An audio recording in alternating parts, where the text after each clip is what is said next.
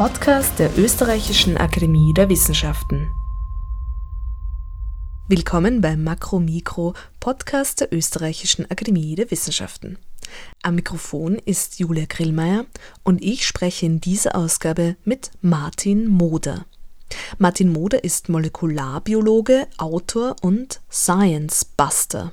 Und in dieser Rolle hat er die ehrenvolle Aufgabe übernommen, Mythen rund um Corona zu basten, also falsche Vorstellungen über den Virus und die aktuelle Situation auszuräumen. Wie er im Folgenden sehr gut erklären kann, ist dies aber gar nicht so einfach, denn schließlich geht es beim Science-Basten ja genau darum, zu einfache Lösungen zu verkomplizieren und zu einfache Erklärungen zu widerlegen. Schönen guten Tag. Ähm, ja, ich habe einfach allgemein begonnen, mich natürlich so wie jeder andere Mensch im Endeffekt auch vermehrt mit Corona auseinanderzusetzen. Und da kommt man halt leider an so Mythen auch nicht ganz vorbei. Äh, mhm. Insofern hat sie das einfach ergeben. Ja, ich habe gestern erst gehört, dass gerade auch viel mehr UFO-Sichtungen zum Beispiel gemeldet werden als sonst. Das hat wahrscheinlich eher damit zu tun, dass gerade viele Menschen mehr zu Hause sind und eventuell auch etwas öfter in den Himmel schauen als sonst. Aber überhaupt gibt es ja auch inhaltlich recht viele ähm, Mythen oder eben solche falschen Vorstellungen zu Covid-19 oder SARS-CoV-2. Ich meine, das ist sicherlich durch die Tatsache geschuldet, dass Corona global passiert und eben es sich auch um einen Virus handelt. Das heißt um etwas, das weitgehend unsichtbar ist ähm, und natürlich auch sehr besorgniserregend. Das ist wahrscheinlich ein perfekter Nährboden für solche Vorstellungen von jetzt Hausmitteln, die angeblich helfen, bis zu Verschwörungstheorien, also einfach so einfachen Antworten. Aber ohne dass du jetzt jeden Mythos und jede solche falsche Vorstellung, die dir da begegnet ist, aufzählen musst, in welche Richtung, woher kommen die denn so, diese Ideen? Oder kannst du ein paar Beispiele bringen, aus, aus was sich das denn so speist, diese Mythen? Also das ist schwer zu verallgemeinern. Ich glaube zum Beispiel, dass diese Idee von vermehrten UFO-Sichtungen in erster Linie einfach daher kommt, dass den meisten Leuten jetzt einfach wahnsinnig Fahrt ist daheim und, und sowas deswegen natürlich gern hergezogen wird. Aber ich meine, manche Mythen, es, es gibt ja schon verschiedene Klassifizierungen. Manche kommen halt einfach aus einer, ich möchte nicht sagen aus einer Ungewissheit heraus, äh, aber vielleicht auch aus einer gewissen Hoffnung genährt. Das wäre zum Beispiel die Idee, dass das Virus über den Sommer einfach verschwinden wird, weil hohe Temperaturen hält das Virus nicht aus. Und das ist ja jetzt keine schlechte Überlegung. Ja? Wir kennen das ja von vielen saisonalen Erkrankungen, also viralen Erkrankungen, dass die im Sommer eigentlich weggehen oder nicht ganz weggehen, aber so selten werden, dass sie keine Bedrohung sind. Ja? Wir mhm. kennen das, die mhm. Grippesaison ist ja jetzt de facto vorbei. Äh, das heißt, Leute, die jetzt wegen der Grippe noch Fieber bekommen, das wird eher die Ausnahme sein. Also die Überlegungen, dass jetzt das Coronavirus dann auch mit diesen saisonalen Erkrankungen verschwindet, wird dann auch genährt von Falschaussagen, wie zum Beispiel Donald Trump hat ganz präsent gesagt, dass im April, im Laufe des April wird das Coronavirus wieder verschwinden, weil das die Hitze die Frühlingshitze das Virus zerstört. Das ist so natürlich nicht richtig. Ja, ich meine, wir haben April und äh, schauen es an, die Pandemie ist noch immer da und wird von allein noch nicht weggehen. Aber die Überlegung ist ja jetzt keine absurde, ähm, weil es gibt ja doch viele Faktoren und da ist Hitze jetzt wirklich nicht der einzige Faktor, der dafür sorgt, dass virale Erkrankungen im Sommer nicht ein so großes Problem sind wie im Winter. Also da haben wir zum Beispiel mal vermutlich der ausschlaggebendste Punkt in diesem ganzen System ist es, dass wir im Sommer einfach nicht so eng an eng in geschlossenen Räumen verbringen. Ja, also mehr Leute fahren im Sommer mit dem Fahrrad wohin, anstatt dass sie sich in die U-Bahn pferchen.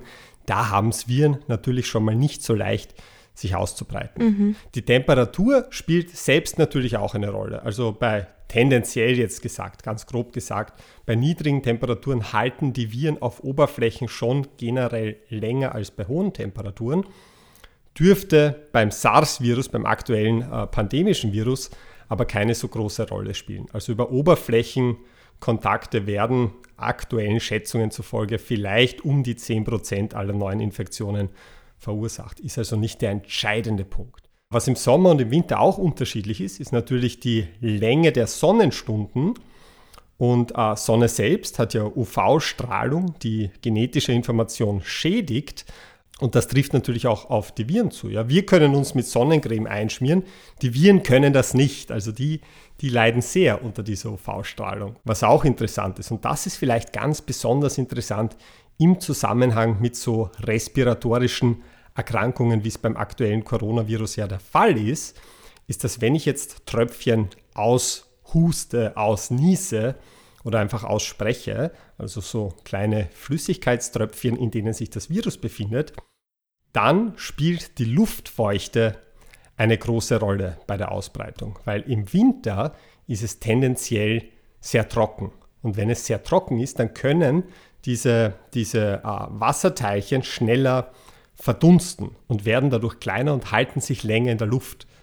Während sie im Sommer, wo die Luftfeuchte tendenziell höher ist, schneller zu Boden fallen.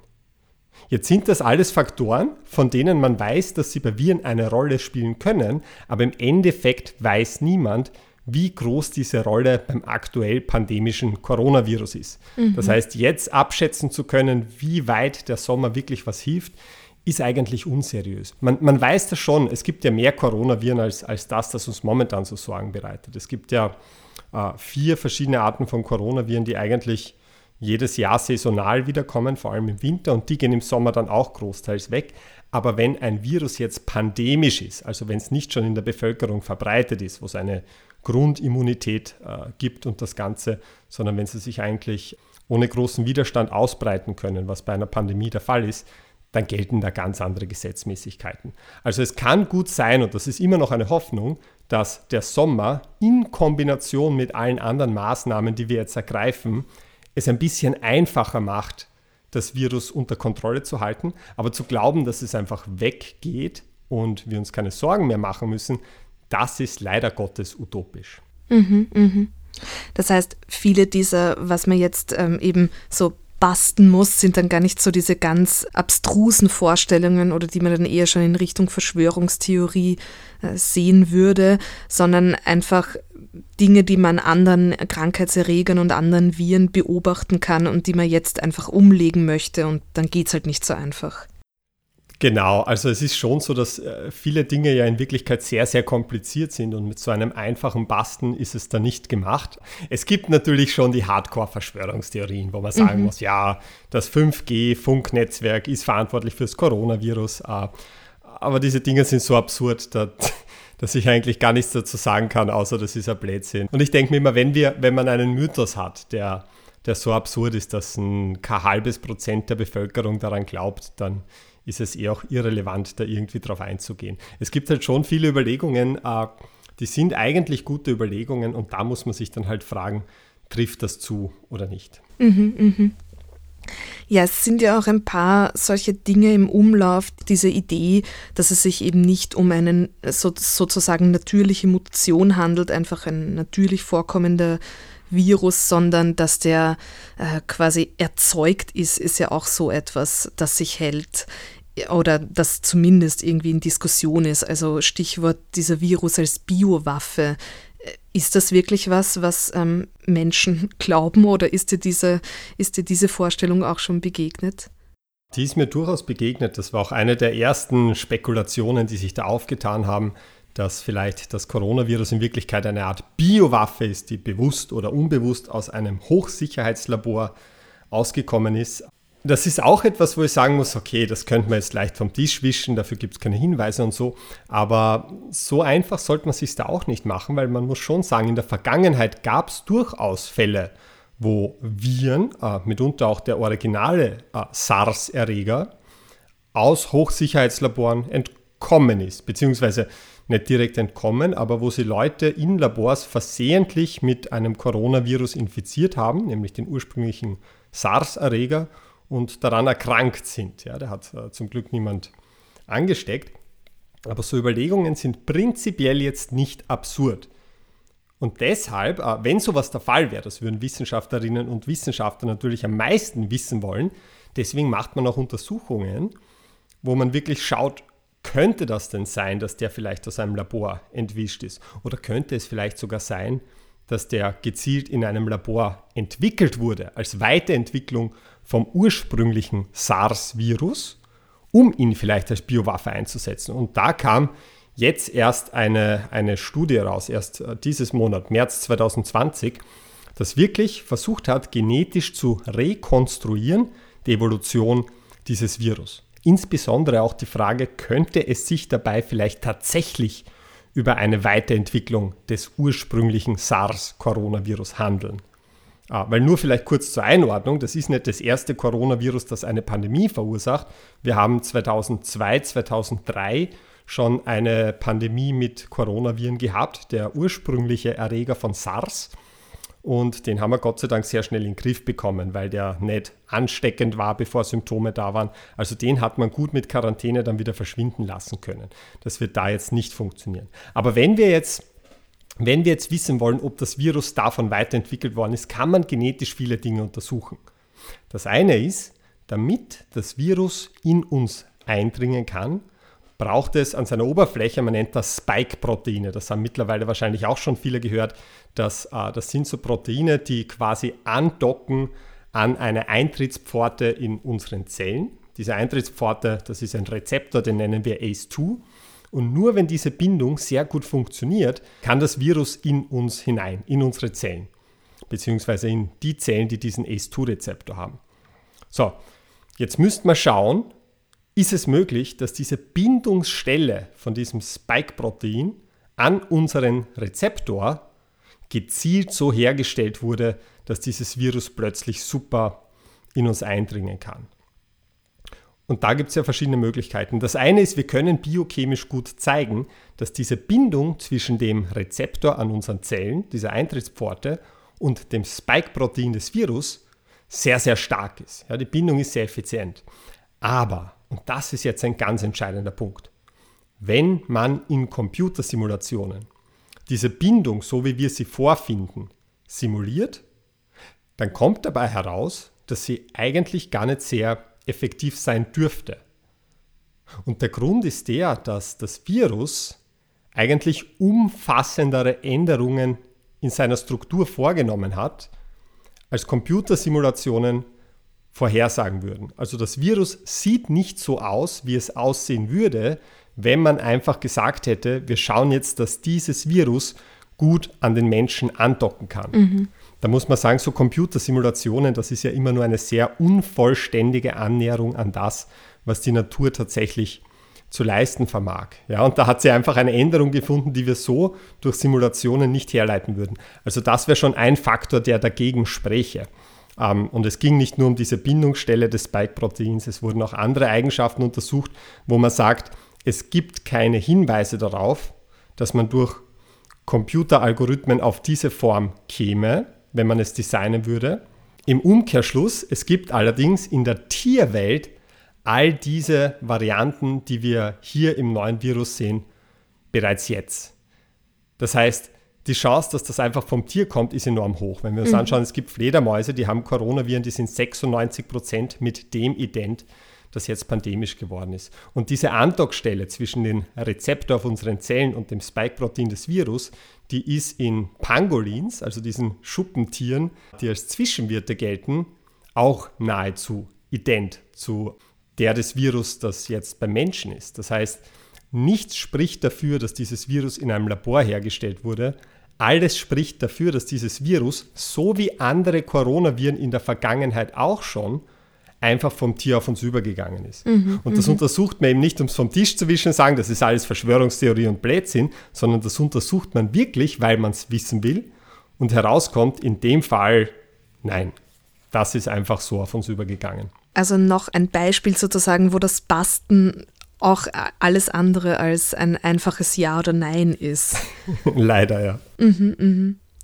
Und wie äh, verhält sich es denn vielleicht mit eher den angesprochenen sowas wie Hausmitteln oder Praktiken, die man jetzt eher so alltäglich verfolgen könnte. Mhm. Hast du da ein paar Beispiele, wo auch das vielleicht zu, ähm, ja, eben zu, zu Hausmitteln führt, die man da wieder aufgreift oder zu anderen Praktiken führt, die dann mehr oder weniger sinnvoll sind?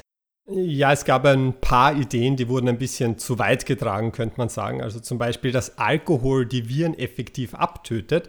Das ist vollkommen richtig. Ja. Das mhm. liegt auch daran, dass das behüllte Viren sind, also welche, die eine, eine ja, Fettmembran, möchte ich jetzt vereinfacht sagen, an ihrer Oberfläche haben. Äh, die kann man mit Alkohol gut auflösen, die kann man auch mit Seife gut auflösen. Und manche, ich glaube zumindest in der Anfangsphase, wie Informationen noch nicht so verbreitet waren wie jetzt, haben das gleich zum Anlass genommen, dass sie sich mit einem Alkoholnebel einsprühen, sobald sie nach Hause kommen, um die ganzen Viren abzutöten. Aber das hilft nicht viel. Natürlich, sobald das Virus einmal an unsere Zellen gebunden hat, ist natürlich alles zu spät und mhm. hat vielleicht zur Folge, dass man dann riecht wie ein schwerer Alkoholiker, aber den Viren macht das überhaupt nichts. Die sind entweder dann schon drin oder nicht. Ja. Was auch kursiert ist, ist die Vorstellung, und ich weiß ehrlich gesagt nicht, woher die kommt, dass große Mengen an Knoblauch helfen würde, das Virus loszuwerden wie gesagt, ich weiß nicht, woher die Idee kommt. Es könnte vielleicht indirekt einen Nutzen haben, wenn ich wirklich sehr große Mengen an Knoblauch esse, dass ich danach so dermaßen stinke, dass sich mir niemand mehr auf fünf Meter nähern möchte. Dann ist vielleicht wirklich die Ansteckungsgefahr ein bisschen reduziert. Aber sonst ist da auch nichts dahinter. Andere Dinge sind wieder so eine Grenzwanderung. Also zum Beispiel, äh, es gab auch die Vorstellung, dass wenn ich regelmäßig meine Nase mit so äh, Salzwasser oder irgendwelchen reinigenden Nasensprays ausspüle, dass das irgendwie die Infektionswahrscheinlichkeit verringern könnte. Mhm. Das ist nicht ganz absurd. Also es gibt äh, Erkrankungen, wo man sagt, zumindest wenn man regelmäßig ausspült, gibt es schwache Evidenz, dass die Krankheit schneller zu Ende geht. Aber beim Coronavirus wissen wir nichts in die Richtung. Also, also dass man jetzt sagen könnte, äh, Coronaviren, es würde was helfen, sich da die Nase permanent auszuwaschen in der U-Bahn, gibt es eigentlich, äh, also keinen Grund, das zu tun aus dem, was wir momentan wissen, heraus. Ja, ja. Ja, es ist halt auch so ein brauchbarer Nährboden wahrscheinlich für eben diverse solche Praktiken, einfach weil es äh, sich um etwas handelt, wie gesagt, das unsichtbar ist. Das heißt, man ist sich da, mhm. wenn man sich nicht so sicher ist, was ein Virus ist und was er tut und noch dazu, wenn man dann noch von der Wissenschaft hört, dass die sind eben auch nicht gleich in ihrem Verhalten, diese Viren, ja, da ist man einfach dann auch verunsichert. Ähm, wie du als Molekularbiologe äh, bist das wahrscheinlich eher gewöhnter, weil du, weil du gewohnt bist, mit Phänomenen zu tun haben, die eben nicht makroskopisch sichtbar sind, nicht? Aber das ist vielleicht auch etwas, da, woran man sich eher erst gewöhnen muss an diese Vorstellung. Ja, das ist ein sehr guter Punkt. Da habe ich so noch gar nicht drüber nachgedacht. Aber es stimmt schon. Äh, generell Dinge, die wir nicht sehen können, habe ich auch den Eindruck, machen uns besonders viel Angst. Das kann jetzt Radioaktivität sein. Äh, da haben wir einfach kein Bauchgefühl, das uns wirklich sagen wird, okay, der Bereich ist okay, der Bereich ist nicht. Da haben wir gleich so eine, so eine Abstoßung. Ich würde so weit gehen zu sagen, Gentechnik, also ich, der ich ja äh, lange Zeit mit großer Freude Gene verändert habe, äh, Gentechnik auch etwas, das eher abstrakt wird, eher wie die Essenz eines Lebewesens. Da haben wir auch irgendwie einen Zugang der nicht so wirklich rational ist. Mhm. Handystrahlung vielleicht das gleiche Prinzip, wo es jetzt auch keine, nennenswerte, äh, keine nennenswerten Hinweise darauf gibt, dass da irgendeine Gesundheitsbedrohung davon ausgeht. Aber das ist auch etwas Unsichtbares, von dem wir wissen, das ist da. Und wenn wir es nicht gut einordnen können, dann glaube ich auch, dass uns sowas mehr Angst macht als eine sichtbare Gefahr, wo wir wissen, wenn wir die Tür zusperren, ist die draußen und wir drin äh, und wo man das so ganz klar mit, mit dem Hausverstand abgrenzen kann. Ja, ja. Ja, und da wären wir ja auch wieder beim angesprochenen äh, Internet und zwar beim 5G. Du hast gesagt, diese Korrelation 5G und äh, Coronavirus ist jetzt, also da braucht man wissenschaftlich sozusagen gar nicht drüber reden oder das ist jetzt äh, zu schade, da dem die Aufmerksamkeit zu schenken.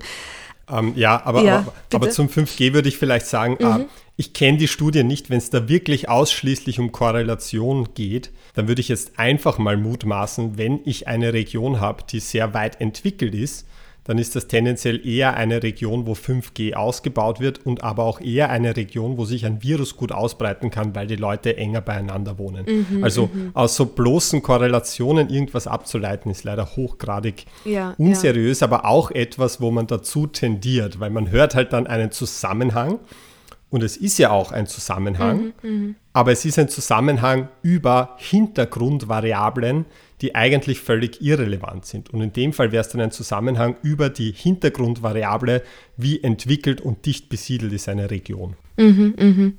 Das heißt, Korrelation ist nicht gleich Kausalität natürlich. Exakt. Mhm. Aber da gibt es noch einen anderen Punkt, äh, den ich gern ansprechen wollte, nämlich diese Idee, dass Corona sage ich jetzt mal ganz pauschal, äh, für die Umwelt jetzt eher zuträglich ist, weil ähm, der Flugverkehr aussetzt, ist ja so hinlänglich ähm, jetzt quasi bekannt.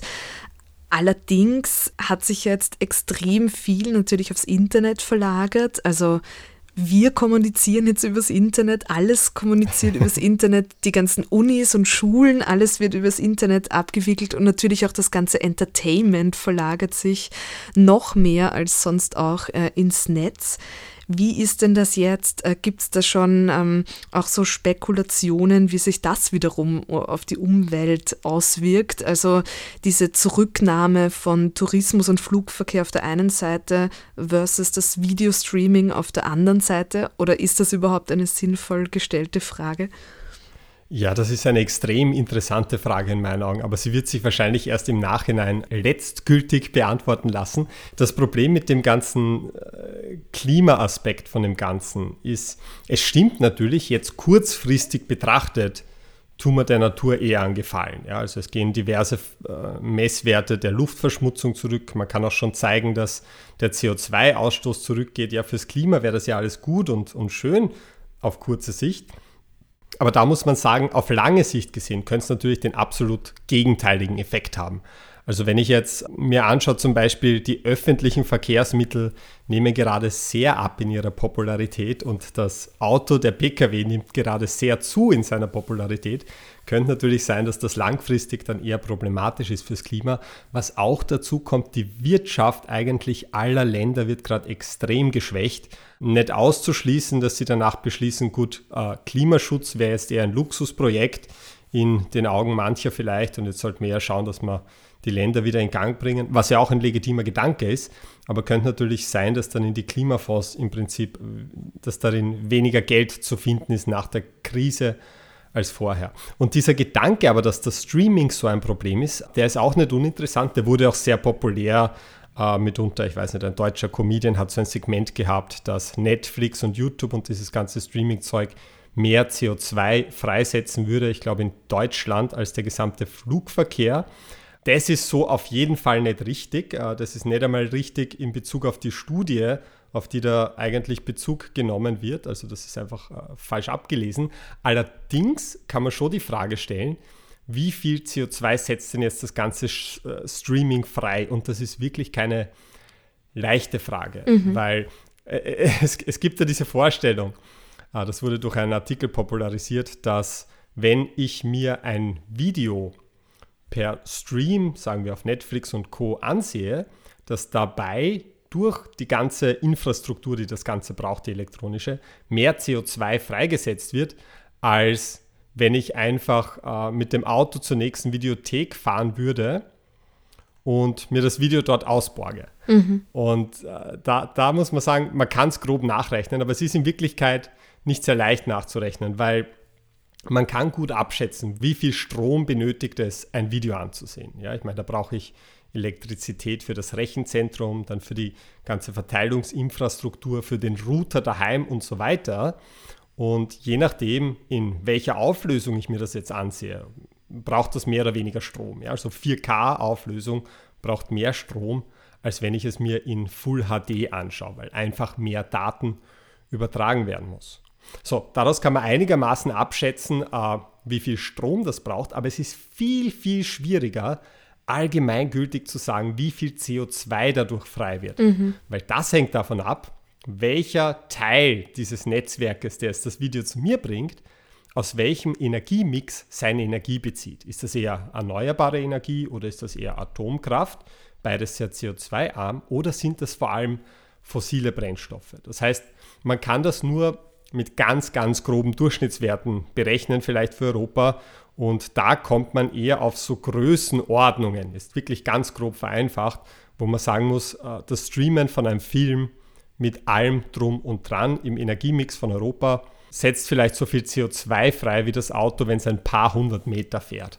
Mhm, und da mhm. müssen wir sagen, da haben wir nicht genug Videotheken im Land, dass sie das ausgehen wird, dass wir da äh, ein Video von der Videothek holen und das Streamen nicht effizienter wäre. Es ist einfach deutlich leichter, Bits zu bewegen als physische Objekte, das kann man schon sagen. Und, und das ist vielleicht etwas, wo man sagen muss, äh, dass die Corona-Krise langfristig in dem Aspekt was Gutes fürs Klima bringen könnte, weil vielleicht viele Leute mitbekommen oder zwangsweise sich aneignen müssen, das Wissen, dass es nicht immer notwendig ist, überall selber hinzufahren, sondern dass Fernmeetings auch funktionieren können, äh, so wie wir es gerade machen zum Beispiel. Mhm, ja, genau, ja. Ja, was ich auch äh, sehr toll finde irgendwie, ist, dass zumindest in der Blase, in der ich so meine Nachrichten lese. Also ausgehend natürlich von Corona, aber das bleibt dann oft nicht nur auf äh, SARS-CoV-2 beschränkt, sondern ähm, geht sehr in die Tiefe, diese Beschäftigung. Also einerseits, dass man sehr detaillierte geschichtliche Berichte auch über vergangene Epidemie und den Umgang damit ähm, wieder in Umlauf bringt oder wieder in Erinnerung ruft und auch dass man sehr viel darüber hört, was ein Virus denn eigentlich ist. Und das ist ja auch was, äh, was du öfter schon erklärt hast, oder? Also, dass das äh, Virus nicht äh, so gleich mit einem Krankheitserreger eigentlich auch in Verbindung gebracht werden muss, sondern dass das in der biologischen Forschung ja ganz diverse Funktionen haben kann, so ein Virus. Und dass gewissermaßen durch diese Beschäftigung mit Corona, so furchteinflößend sie auch ist, eigentlich da auch so vielleicht sich ein Grundverständnis da so ein bisschen ändert.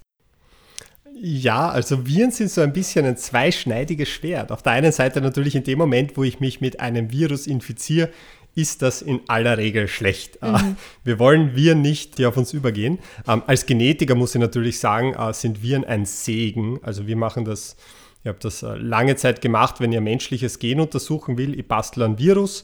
Das Virus ist so designt, dass es das menschliche Gen verändert oder inaktiviert in irgendeiner Form und dann sehe ich, was passiert. Also die Genetikerinnen und Genetiker, für die sind Viren hervorragende Werkzeuge, mit denen sie Wissen über den Menschen, über Genetik allgemein generieren können. Aber es geht ja eigentlich noch viel weiter, nämlich dass man sagen muss, Viren sind wirklich zentrale Triebfedern der Evolution. Eigentlich wäre ja unser, unser Genom wäre ja verhältnismäßig starr, ähm, beziehungsweise es gibt ja sowas wie eine Artenbarriere, die jetzt verhindert, dass wir zum Beispiel Erbinformation von irgendwelchen Vögeln zum Beispiel abbekommen könnten. Mhm. Weil wenn wir mhm. versuchen, mit einem Vogel äh, Kinder zu zeugen, das wird ja, un unangenehm scheitern, sage ich mal. Aber es gibt trotzdem Möglichkeiten, wie im Laufe der Evolution Erbinformation zwischen so verschiedenen Arten ausgetauscht werden kann. Und der Grund dafür sind einfach Viren. Viren können ja die Artenbarriere überwinden. Ja, die Viren kommen in uns rein, vermehren da ihre Erbinformation, packen sie wieder ein und gehen aus den Zellen raus, um dann vielleicht ein anderes Lebewesen zu befallen, das vielleicht sogar einer anderen Art angehört. Und da kann es gelegentlich passieren, dass ein bisschen Erbinformation von dem einen Lebewesen versehentlich mit eingepackt wird und im ärgsten Fall in die Geschlechtszellen von dem anderen Lebewesen eindringen. Dann habe ich jetzt ein Stück Erbinformation zum Beispiel von einem Vogel. Weil es gibt ja Viren, äh, Vogelgrippe, wenn wir uns erinnern, die sowohl Vögel als auch Menschen befallen mhm. können. Das heißt, äh, und das ist auch tatsächlich so, dass wir im Laufe der Evolution von Vögeln einiges an Erbinformation abbekommen haben. Und schuld sind einfach die Viren. Und wir brauchen aber die Erbinformation aus heutiger Sicht. Und man kann aber noch weitergehen und sagen, viele wichtige Aspekte unserer genetischen Funktion könnten wirklich Überbleibsel vergangener Viren sein. Wenn, wenn wir uns unsere Erbinformation ansehen, dann sehen wir da, dass circa ein Drittel davon aus sogenannten Retrotransposons besteht. Und das, das sind einfach äh, Elemente, also Abschnitte auf unserer Erbinformation, die von sich selbst Kopien anfertigen können und die Kopien an einer anderen Stelle einfügen können. So, das klingt jetzt, als hätte es keine wichtige Funktion, hat man früher auch äh, oft so genannt. Man hat da Junk-DNA dazu gesagt, also mhm. Schrott-DNA oder, oder parasitäre DNA hat man sogar gesagt aber hat sich herausgestellt rückwirkend, dass die eigentlich eine wichtige Funktion haben. Und zwar nicht nur im Laufe der Evolution, also man glaubt, dass diese Retrotransposons die Entwicklung von unserem Gehirn gefördert haben, sondern auch auf Ebene, äh, auf individueller Ebene, insofern, dass wirklich aktiv die bei der Entwicklung des einzelnen Gehirns wichtig sind, aber auch erst ermöglicht haben, dass wir sowas wie ein lernfähiges Immunsystem entwickeln konnten. Und, und das ist der entscheidende Punkt, diese Retrotransposons heißen deswegen so, weil ihr Kopiermechanismus eigentlich so funktioniert wie der von sogenannten Retroviren. Zu denen zählt zum Beispiel HIV. Und eine Vermutung ist, dass dieser Mechanismus zu uns gelangt ist über diese Viren. Weil die machen eigentlich was ganz ähnliches, nur halt, dass die ihre DNA oder ihre Erbinformation kopieren und dann verpacken sie sie und schleusen sie in andere Zellen aber manchen von diesen Erbinformationsstücken hat so gut gefallen, dass sie einfach drin blieben sind. Ja? Die können jetzt innerhalb von einem Genom sich selbst kopieren, aber sie verpacken sich nicht und hauen ab, sondern sie bleiben in der Zelle und hupfen dort einfach auf eine andere Position. Und das hat sich aber als so sinnvoll herausgestellt. Das heißt, in vielerlei Hinsicht brauchen wir Viren. Wir brauchen Viren in der Forschung, da sind die nicht wegzudenken.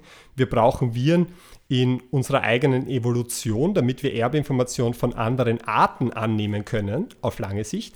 Und wir brauchen vielleicht sogar die Überbleibsel von Viren in unserer eigenen Erbinformation für unsere Gehirnentwicklung und damit wir sowas wie ein sehr funktionales Immunsystem entwickeln könnten. Also wir sind kurzfristig unsere Feinde, aber langfristig sind sie unsere Freunde. Ja, das ist sehr schön gesagt. Und auch wenn das natürlich ähm, nicht die Situation in irgendeiner Weise entkräftet oder ähm, das ist trotzdem tröstlich auch zu wissen, das in einen größeren Kontext zu setzen in gewisser Weise und auch zu zeigen, wie viel die Wissenschaft einfach auch darüber weiß bereits. Das ist ja wirklich beeindruckend auch. Mhm. Ich fand es auch sehr interessant, was du eingangs gesagt hast, dass die Mythen sozusagen, wenn man das jetzt einfach so sagt, dann denkt man eben gleich an UFO-Sichtungen und so weiter. Also ich habe ja auch damit begonnen. Aber eigentlich, dass diese Vorstellungen, die man jetzt unter all dem zusammenfasst, was man zumindest auch ausräumen muss oder was man, wo man jetzt auf die Wissenschaft hinschaut, um eben da klarere Antworten zu kriegen, oder auch Berichtigungen, dass das ja eigentlich ähm, ein Bruchteil davon aus solchen, äh, sage ich jetzt wieder so verschwörungstheoretischem Hintergrund kommt und vielmehr einfach aus einer Situation herauskommt, wo man mal Sachen versucht und einfach ähm, ja auch versucht, mhm. mit der Situation klar zu werden und deshalb quasi eben sich nach Lösungen umschaut. Und ich finde es ja auch sehr interessant, dass gerade doch Menschen vermehrt zuhören, wenn Wissenschaftlerinnen sprechen öffentlich und auch sehr genau auf solche Studien äh, hinhören. Und natürlich gibt es dann so ähm, Pauschalurteile oder auch einfache Erklärungen, die da herausgezogen werden. Aber mein Eindruck ist insgesamt, dass man ja doch auch als, sage ich jetzt mal, interessierte Öffentlichkeit und notwendigerweise jetzt interessierte Öffentlichkeit, weil betroffen, äh, man mhm. sich auch vielleicht eher auf sowas wie Komplexität einlässt und eben nicht dieses einfache Ja oder Nein, wie du ja auch gemeint hast, auch bei diesen Mythenbasten gibt es das nicht, sondern das benötigt einfach manchmal ein bisschen hintergründigere Erklärungen und, und ein Nachdenken und auch vielleicht, ähm, dass manche Aspekte einfach noch im Unklaren bleiben. Hast du da auch den Eindruck, dass diese Art der Auseinandersetzung vielleicht auch für sowas wie Wissenschaftskommunikation oder so auch ein, ein Verständnis einer gesellschaftlich wichtigen Rolle der Wissenschaft hm, quasi da was verändert oder vielleicht sogar zuträglich ist? Oder wie ist da dein Eindruck, was das ja. betrifft? Den, den, Eindruck habe ich absolut. Und das ist auch etwas, das mich sehr glücklich macht im Endeffekt. Es hat mich immer ein bisschen gestört, dass ich das Gefühl gehabt habe, die Medien muten den Leuten zu wenig zu. Ah, sie, sie, sie haben sehr große, sie sind sehr zurückhaltend, wenn es darum geht zu sagen, da haben wir was, das ist aber sehr kompliziert. Schauen wir, dass wir einen kurzen Satz machen, den man sich leicht merkt. Was mir das Ganze zeigt, ist, man kann den Leuten viel zumuten. Da wird jetzt plötzlich von exponentiellem Wachstum gesprochen und von Rezeptoren und lauter so Dingen und die Leute interessieren sich dafür. Ich bin ja ein, ein, ein Riesenfan von diesem Christian Drosten, diesem, mhm. diesem deutschen Virologen. Ja, das, das, das macht mich so glücklich, dass der mit Abstand erfolgreichste Podcast im deutschsprachigen Raum ist einer, wo ein Virologe über Epidemiologie, über Virologie redet, mit einem Niveau, das nicht mehr wahnsinnig weit entfernt ist von einer Universitätsvorlesung. Da ist natürlich schon noch ein, ein großer Bereich dazwischen, aber das ist etwas, das, das in den Medien, bevor sich gezeigt hat, wie wichtig eigentlich solche Sachen sind, nie angesprochen werden. Mhm, mh. und, und das stimmt mich schon zuversichtlich. Also ich glaube, die Leute, die haben ja ein irrsinniges Interesse daran, etwas in, in der Tiefe zu verstehen. Und, und mich persönlich, wenn ich etwas lese und ich sehe, das ist sehr oberflächlich, aber interessant, ich gehe da oft mit einem ein wenig äh, ja, frustrierten Gefühl heraus und denke mir, da wäre so etwas Interessantes und wieso, wieso legt man mir diese Information nicht hin? Ja, ich, ich will die haben, ich möchte nicht jetzt selber den Aufwand betreiben. Und da habe ich schon das Gefühl, dass, dass auf der einen Seite jetzt die Medien vielleicht sehen, hey Moment, man kann den Leuten was zumuten, die Leute, die interessieren sich für Dinge und die hören eine halbe Stunde jemanden zu, der über bestimmte funktionale Untereinheiten des Immunsystems redet, ohne immer nur sagen, äh, zu sagen, die Immunzellen, die Immunzellen, äh, sondern tatsächlich von, von T-Zellrezeptoren und, und so weiter und so fort, äh, pädagogisch sehr gut aufgearbeitet reden. Und das aber auch generell, und davon bin ich absolut überzeugt, dass generell ein Gefühl zurückbleibt bei den Leuten, das im Endeffekt sagt, Kompetenz ist beruhigend. Also wenn ich jemandem zuhöre und ich habe den Eindruck, der ist kein Dampfplauderer, wie man das vielleicht, ja, fallen sicher jeden bestimmte Beispiele ein, aber der weiß genau, wovon er redet, der ist, der ist hochgradig kompetent und wenn der etwas sagt, dann, ja, ich möchte nicht sagen, dann, dann glaube ich das, aber dann ist das schon mal ein guter Indikator dafür, dass da etwas dahinter ist das ist ein Gefühl, das finde ich unglaublich beruhigend. Mhm. Also unabhängig davon, in welche Richtung da jetzt gesprochen wird, aber das Gefühl zu haben, da ist eine Person, die kennt sich so gut aus, dass ich, möchte schon fast sagen, darauf vertrauen kann, dass das kein Blödsinn ist, äh, wie angenehm das eigentlich ist. Weil ja. das ist etwas, was man vielleicht gerade auch im, im medizinpolitischen Bereich wahrscheinlich nicht immer so vorfindet. Mhm, mh.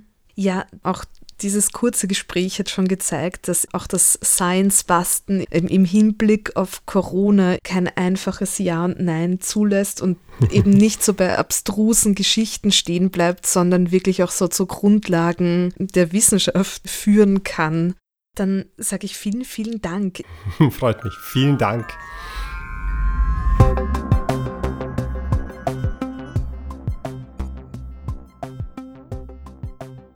Das war Makromikro, Podcast der ÖAW. Diesmal im Gespräch mit Molekularbiologe, Autor und Science-Buster Martin Moder. Alle Ausgaben von Makromikro können Sie unter oerw.ac.at slash podcasts finden. Außerdem finden Sie Makromikro auf allen üblichen Plattformen, wo Sie Ihre Podcasts beziehen können. Wir freuen uns, wenn Sie uns abonnieren und uns Feedback hinterlassen. Julia Grillmeier bedankt sich fürs Zuhören und sagt auf Wiederhören.